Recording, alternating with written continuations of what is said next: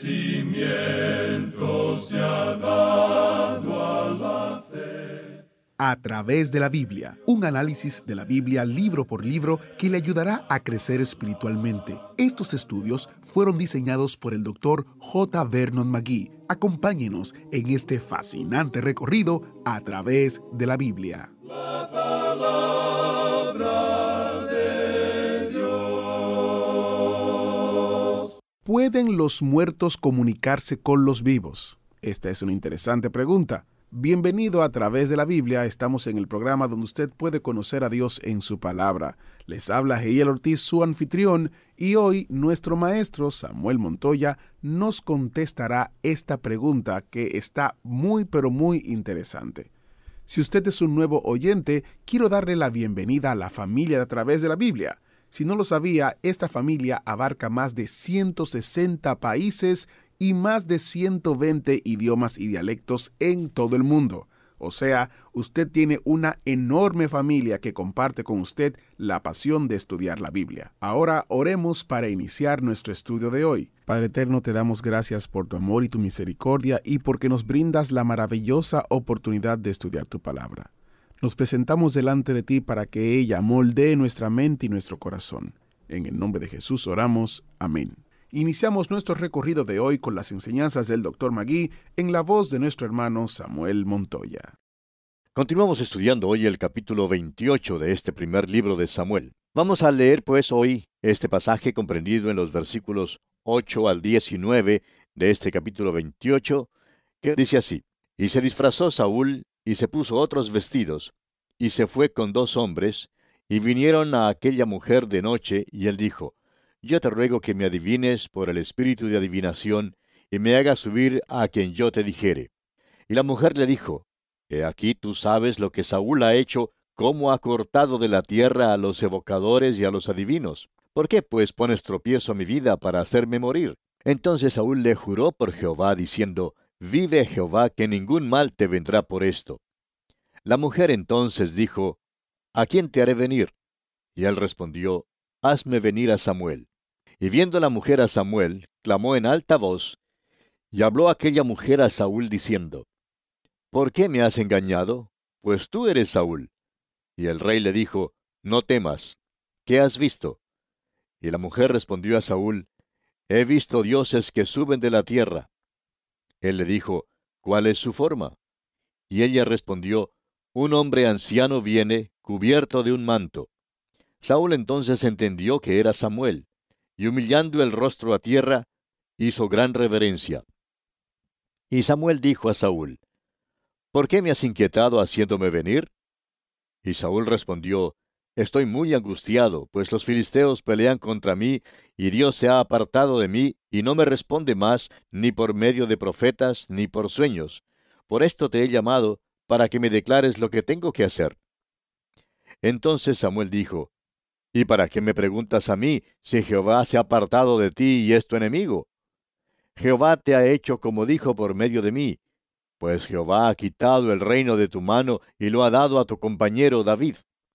Como tú no obedeciste a la voz de Jehová, ni cumpliste el ardor de su ira contra Amalek, por eso Jehová te ha hecho esto hoy.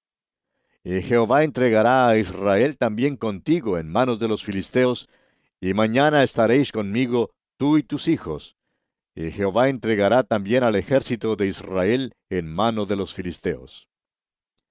Es obvio en este relato, amigo oyente, que Dios no estaba de acuerdo con esto. En primer lugar, Dios no evocaría a Samuel, pues Saúl dice claramente que Dios ya no hablaba con él. ¿Le fue entonces posible a Satanás evocar a Samuel? Por supuesto que esa es la pregunta. Ahora, al leer la escritura debemos entender que solo Cristo fue el único que se comunicó con los muertos. Él solo puede hablar con los muertos. Este hombre Saúl había sido desechado por Dios. En cuanto a él se refiere, el cielo se había callado. Y por tanto, Saúl acude al infierno. Ahora, ¿se le apareció Samuel a Saúl? Hay quienes descartan el incidente como fraude.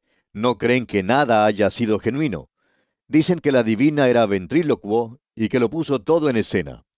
Nosotros también creemos que ella era fraudulenta, pero tenemos que reconocer que ella se quedó tan asustada como Saúl de lo que sucedió. El reconocido mago Houdini en sus tiempos dijo que él podía duplicar un 95% de todas las llamadas cosas sobrenaturales que el espiritismo alegaba que le era posible hacer, dado que un 99% de eso era fraude. Pero, ¿qué del resto? Bueno, creemos que lo que ocurrió en Endor fue algo sobrenatural, pero no creemos que Dios tuviera algo que ver con eso. Claro que también hay otro factor que ayuda a explicar algo de lo que pasó y se trata del deseo irresistible de los sobrevivientes de comunicarse con sus seres queridos que han fallecido. Creemos que eso explica por lo menos el caso de Sir Oliver Lodge y Sir Conan Doyle, quienes perdieron a sus hijos en la guerra y luego quisieron entrar en contacto con ellos. Pero creemos que aún estos hombres fueron engañados por el espiritismo. Muchos otros también son engañados debido a ese deseo irresistible de ver a sus seres amados ya fallecidos. Luego hay otra explicación que se da. Hay quienes dicen que la divina en realidad hizo aparecer a Samuel de los muertos. Amigo oyente, esa explicación no se puede sostener ni es compatible con el resto de las escrituras. Aquí en el versículo 15 dice, y Samuel dijo a Saúl, ¿por qué me has inquietado haciéndome venir? Y Saúl respondió, Estoy muy angustiado, pues los filisteos pelean contra mí, y Dios se ha apartado de mí y no me responde más. Saúl quería hallar una solución a su problema y Dios ya no le hablaba. Creemos que la pitonisa era un fraude. En realidad, lo que apareció era un demonio. Ella estaba controlada y gobernada por un demonio adivinador. Al fin y al cabo, no le reveló ninguna información nueva a Saúl. Samuel ya le había dicho a Saúl que Dios lo había desechado. Usted recordará que allá en el capítulo 15 de este primer libro de Samuel, en el versículo 23 dice, Porque como pecado de adivinación es la rebelión, y como ídolos e idolatría la obstinación. Por cuanto tú desechaste la palabra de Jehová, Él también te ha desechado para que no seas rey. También le había dicho que el reino pasaría a David. Por último, se nos dice allá en el primer libro de Crónicas, capítulo 10, versículo 13, Así murió Saúl por su rebelión con que prevaricó contra Jehová, contra la palabra de Jehová, la cual no guardó, y porque consultó a una divina. Amigo oyente, Dios condenó lo que Saúl hizo. Uno de los amigos de Job tiene otra cosa que añadir a esta historia. Leemos allá en Job capítulo 4 versículos 12 al 17 lo siguiente. El asunto también me era a mí oculto, mas mi oído ha percibido algo de ello. En imaginaciones de visiones nocturnas, cuando el sueño cae sobre los hombres, me sobrevino un espanto y un temblor que estremeció todos mis huesos. Y al pasar un espíritu por delante de mí, hizo que se erizara el pelo de mi cuerpo. Paróse delante de mis ojos un fantasma, cuyo rostro yo no conocí. Y quedo oí que decía, ¿Será el hombre más justo que Dios? ¿Será el varón más limpio que el que lo hizo? Ahora, después que este hombre había tenido esta gran experiencia, ¿qué resultó de ella que fuera nuevo? Nada. Simplemente nada. ¿Será el hombre más justo que Dios? ¿Será el varón más limpio que el que lo hizo? El demonio que personificó a Samuel no reveló absolutamente nada nuevo. Ahora hay quienes se sirven del versículo 12 en este capítulo 28 del primer libro de Samuel para comprobar que Dios causó que Samuel se apareciera. Dice, y viendo la mujer a Samuel, clamó en alta voz, y habló aquella mujer a Saúl diciendo, ¿por qué me has engañado? Pues tú eres Saúl. No nos adherimos mucho a esta teoría. Fue un falso espíritu y no Samuel el que se apareció. Dios ya no hablaba con Saúl. Peor todavía, Saúl ya no hablaba con Dios. Los muertos no pueden comunicarse con los vivos de ninguna manera, y por eso esto fue satánico desde el principio hasta el fin, y no fue revelado nada nuevo de ninguna manera. Ahora, cuando decimos que los muertos no se pueden comunicar con los vivos, hay una sola excepción. ¿Quiere escuchar una voz de los muertos? Pues bien, escúchela. En el Evangelio según San Juan, capítulo 11, versículos 25 y 26, leemos, Le dijo Jesús, Yo soy la resurrección y la vida. El que cree en mí, aunque esté muerto, vivirá. Y todo aquel que vive y cree en mí, no morirá eternamente. ¿Crees esto? Esa es la voz de alguien que murió y resucitó, amigo oyente. Escúchelo una vez más allá en Apocalipsis capítulo 1 versículo 17 y también el versículo 18 donde leemos, Cuando le vi, caí como muerto a sus pies. Y él puso su diestra sobre mí diciéndome, No temas, yo soy el primero y el último, y el que vivo y estuvo muerto, mas he aquí que vivo por los siglos de los siglos. Amén. Y tengo las llaves de la muerte y del Hades. La razón por la cual Dios no quiere que nos metamos en el espiritismo es porque es totalmente satánico. Hay solamente uno que nos puede hablar y que ha muerto y que ahora vive por los siglos de los siglos, y ese, amigo oyente, es el Señor Jesucristo. El Señor nos dice lo siguiente allá en el Evangelio según San Juan capítulo 5 versículos 28 y 29. No os maravilléis de esto, porque vendrá la hora cuando todos los que están en los sepulcros oirán su voz, y los que hicieron lo bueno saldrán a resurrección de vida, mas los que hicieron lo malo a resurrección de condenación. Samuel, pues, no se apareció de los muertos. Todo este incidente fue engañoso y satánico del principio hasta el fin. Para finalizar este capítulo 28 del primer libro de Samuel, leamos ahora los versículos 20 al 25. Entonces Saúl cayó en tierra cuán grande era, y tuvo gran temor por las palabras de Samuel, y estaba sin fuerzas porque en todo aquel día y aquella noche no había comido pan. Entonces la mujer vino a Saúl, y viéndolo turbado en gran manera, le dijo, He aquí que tu sierva ha obedecido a tu voz, y he arriesgado mi vida, y he oído las palabras que tú me has dicho. Te ruego, pues, que tú también oigas la voz de tu sierva, Pondré yo delante de ti un bocado de pan para que comas, a fin de que cobres fuerzas y sigas tu camino. Y él rehusó diciendo, No comeré. Pero porfiaron con él sus siervos juntamente con la mujer, y él les obedeció. Se levantó pues del suelo y se sentó sobre una cama. Y aquella mujer tenía en su casa un ternero engordado, el cual mató luego, y tomó harina y la amasó, y coció de ella panes sin levadura y lo trajo delante de Saúl y de sus siervos, y después de haber comido se levantaron y se fueron aquella noche. Y esto nos trae ahora al capítulo 29.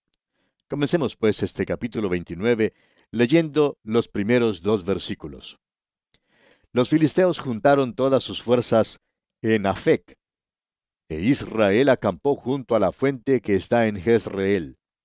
Y cuando los príncipes de los filisteos pasaban revista a sus compañías de asiento y de a mil hombres, David y sus hombres iban en la retaguardia con Aquis. Cuando la guerra estaba para estallar, David y sus hombres marchaban con los filisteos. Ahora los príncipes de los filisteos conocían a David, y cuando le vieron marchando con ellos no les gustó nada. No querían que David fuera con ellos, y creemos que tenían toda la razón. Estamos seguros que si usted viera marchando juntamente con usted ahora a una persona que había sido su enemigo, quisiera estar seguro que no se le vaya a acercar por detrás y le vaya a atacar. Y eso pasa a veces aún entre los hermanos que son creyentes hoy en día. A veces una persona que usted tenía por enemigo, de repente se vuelve su amigo y usted se pregunta si en verdad es su amigo, o si tiene otras intenciones u otras ideas. Y dice aquí el versículo 3 de este capítulo 29 del primer libro de Samuel. Y dijeron los príncipes de los filisteos, ¿qué hacen aquí estos hebreos? Y Aquis respondió a los príncipes de los filisteos, ¿no es este David el siervo de Saúl, rey de Israel, que ha estado conmigo por días y años, y no he hallado falta en él desde el día que se pasó a mí hasta hoy? David había andado con un rey filisteo y éste no le podía desaprobar porque David había sido leal. Durante su estadía allí nunca trató de arruinar subrepticiamente a ningún filisteo. David no era ese tipo de hombre. Creemos que una de las tragedias en nuestros círculos cristianos, amigo oyente, ocurre cuando algunos tratan de arruinar subrepticiamente a otros hermanos. Veamos ahora el versículo 4. Entonces los príncipes de los filisteos se enojaron contra él y le dijeron, Despide a este hombre para que se vuelva al lugar que le señalaste, y no venga con nosotros a la batalla, no sea que en la batalla se nos vuelva enemigo, porque ¿con qué cosa volvería mejor a la gracia de su Señor que con las cabezas de estos hombres? Así razonaron los soldados filisteos y hasta cierto punto tenían razón. Quizá David quisiera hacer las paces con Saúl y que mejor que volviéndose contra algunos filisteos llevándolos presos o, o matándolos. Eso quizá le conciliaría con Saúl, pero los soldados no querían que resultara así, no querían correr ese riesgo. Y creemos que siendo que estos hombres no conocían a David, no los podemos culpar por pensar así. Y continúan hablando aquí en el versículo 5 y dicen, ¿no es este David de quien cantaban en las danzas diciendo, Saúl hirió a sus miles y David a sus diez miles? Estos soldados habían oído hablar acerca de David. Sabían que podría convertirse en un enemigo formidable y por tanto creemos que su posición era razonable y lógica. Aquí, sin embargo, confiaba completamente en David. Y dice aquí en los versículos 6 y 7, y Aquis llamó a David y le dijo, Vive Jehová, que tú has sido recto, y que me ha parecido bien tu salida y tu entrada en el campamento conmigo, y que ninguna cosa mala he hallado en ti desde el día que viniste a mí hasta hoy. Mas a los ojos de los príncipes no agradas. Vuélvete, pues, y vete en paz, para no desagradar a los príncipes de los filisteos. O sea que a Aquis le ganaron en el número de votos. Los otros no querían que David se fuera con ellos a la guerra contra Israel, mientras que Aquis confiaba completamente en él. Pero para mantener la armonía entre ellos, Aquis despidió a David. Y esto, amigo oyente, no fue nada menos que la providencia del Dios Todopoderoso. Él libró a David de tener que pelear contra su propio pueblo. Y leemos aquí en el versículo 8 de este capítulo 29 del primer libro de Samuel, y David respondió a Aquis, ¿qué he hecho? ¿Qué has hallado en tu siervo desde el día que estoy contigo hasta hoy, para que yo no vaya y pelee contra los enemigos de mi señor el rey? Después de todo, en aquellos tiempos el rey Saúl era enemigo de David, y David creía que tenía todo el derecho de hacer esto. Pero cuando consideramos la situación desde una perspectiva apropiada, se puede ver el lapso de fe de David al salir de su tierra, lo cual significa que salió de la voluntad de Dios y que el camino se le abrió a pecar aún más. Lo interesante, amigo oyente, es que hay quienes dicen que cuando un hijo de Dios se sale de la voluntad de Dios, pierde su salvación.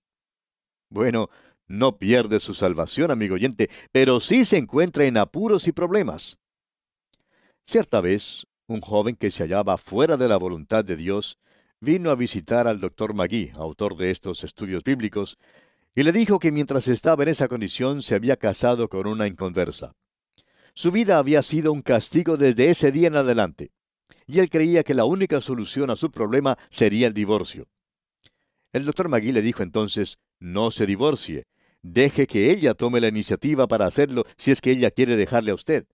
Pero según nos enseña el apóstol Pablo en su primera carta a los Corintios, capítulo 7, a usted le toca hacer lo posible por quedarse con ella.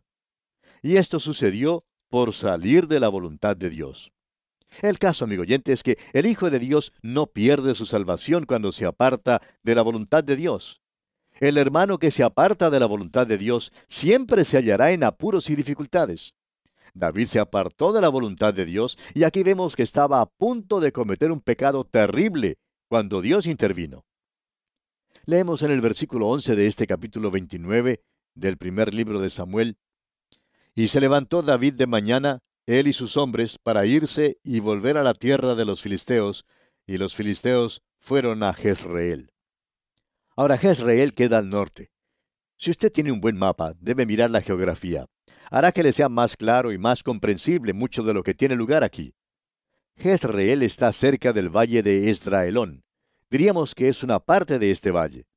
Las escrituras dicen que es aquí, en este mismo valle de Esdraelón, donde será librada la última gran batalla de las edades. Esta gran batalla se llama Armagedón, y este conflicto será aquel en el cual el Señor Jesucristo, en su gloria venidera, libertará al remanente de los judíos que han sido sitiados por los poderes mundiales gentiles. Hoy en día, este es un valle fértil y provechoso. David, pues, no subió a Jezreel, sino que los filisteos subieron sin él. Y así llegamos al final de nuestro estudio de este capítulo 29 del primer libro de Samuel. Llegamos ahora al capítulo 30. Y en este capítulo los amalecitas saquean a Ciclag. David pide consejo de Dios y persigue a los amalecitas. Recobra todo lo robado, reparte igualmente el botín y envía obsequios a sus amigos. Veamos pues los primeros tres versículos de este capítulo 30.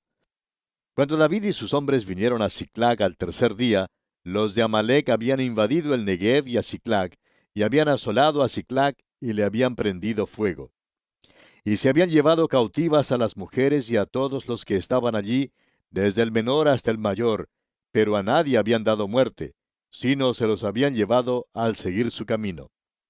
Vino pues David con los suyos a la ciudad, y he aquí que estaba quemada y sus mujeres y sus hijos e hijas habían sido llevados cautivos. ¿Puede usted imaginarse, amigo oyente, cómo se sentiría David y sus seiscientos hombres? Habían regresado a su pequeña aldea de Ciclac. La mayoría de ellos probablemente se habían casado y tenían hijos, y al regresar ahora encuentran que Ciclac había sido quemada con fuego y destruida. David y sus hombres se quedaron casi enloquecidos por su tristeza y desesperación. Habían perdido a sus esposas y sus hijos. Por lo que ellos sabían, sus seres queridos estaban todos muertos. Y leemos aquí en los versículos 4 y 5 de este capítulo 30 del primer libro de Samuel. Entonces David y la gente que con él estaban alzaron su voz y lloraron, hasta que les faltaron las fuerzas para llorar. Las dos mujeres de David, Ainoam Jezreelita y Abigail, la que fue mujer de Nabal, el de Carmel, también eran cautivas. Todo esto cayó como un gran golpe sobre David. Entre las esposas perdidas estaba su propia esposa Abigail. Usted recordará que Abigail había estado casada antes con un rico cuyo nombre era Nabal. Ahora Nabal significa necio, y probablemente hasta lo llamaban estúpido. Bueno, eso no lo sabemos, pero de todas maneras debe haberle caído bien aquel nombre. Pues bien, sucedió que sufrió un ataque cardíaco y murió, y entonces David se casó con Abigail. Ella constituyó una influencia muy buena sobre la vida de David. Que sepamos, ella fue la única cosa buena que le pasó en la vida a David, y ella era la única mujer que le hacía bien y que le sirvió de verdadera bendición. Estamos seguros que ella era su felicidad. Y dice aquí el versículo 6 de este capítulo 30 del primer libro de Samuel, y David se angustió mucho porque el pueblo hablaba de apedrearlo, pues todo el pueblo estaba en amargura de alma, cada uno por sus hijos y por sus hijas, mas David se fortaleció en Jehová su Dios. David se angustió mucho, no solamente porque perdió a sus seres amados, sino también porque el pueblo hablaba de apedrearlo. David era el jefe y ellos le culparon por lo que había pasado. Lo culparon por haberse ido de Ciclag y haberse asociado con los filisteos. En otras palabras, David se había equivocado. Pero fíjese usted lo que dice la última parte del versículo 6. Mas David se fortaleció en Jehová su Dios. Y vamos a dejar aquí por hoy, amigo oyente, porque nuestro tiempo ya ha tocado a su fin. Continuaremos, Dios mediante, en nuestro próximo programa. Será pues, hasta entonces, que el Señor le bendiga ricamente. ¿Fue de ayuda para usted el estudio de hoy? ¿Desea enviarnos algún comentario de lo que ha estado escuchando? Entonces escríbanos, no espere más. Nuestro correo electrónico es atv@transmundial.org. atv@transmundial.org. Si desea recibir las notas y bosquejos de lo que estamos estudiando, suscríbase gratis en nuestra página en internet a través de la Biblia .org barra notas a través de la biblia.org barra notas. Hemos llegado al final por el día de hoy. Díganos, ¿fue de ayuda para usted el estudio de hoy? ¿Desea enviarnos algún comentario acerca de lo que ha estado escuchando? Entonces escríbanos, no espere más si desea recibir las notas y bosquejos de lo que estamos estudiando, suscríbase gratis en nuestra página en internet a través de la biblia.org barra notas. A través de la biblia.org barra notas. Si desea escuchar nuevamente el programa o si se perdió alguno de ellos, visite a través de la biblia.org. Repito, a través de la biblia.org o escriba al correo electrónico atv@transmundial.org. atv@transmundial.org. A través de la Biblia.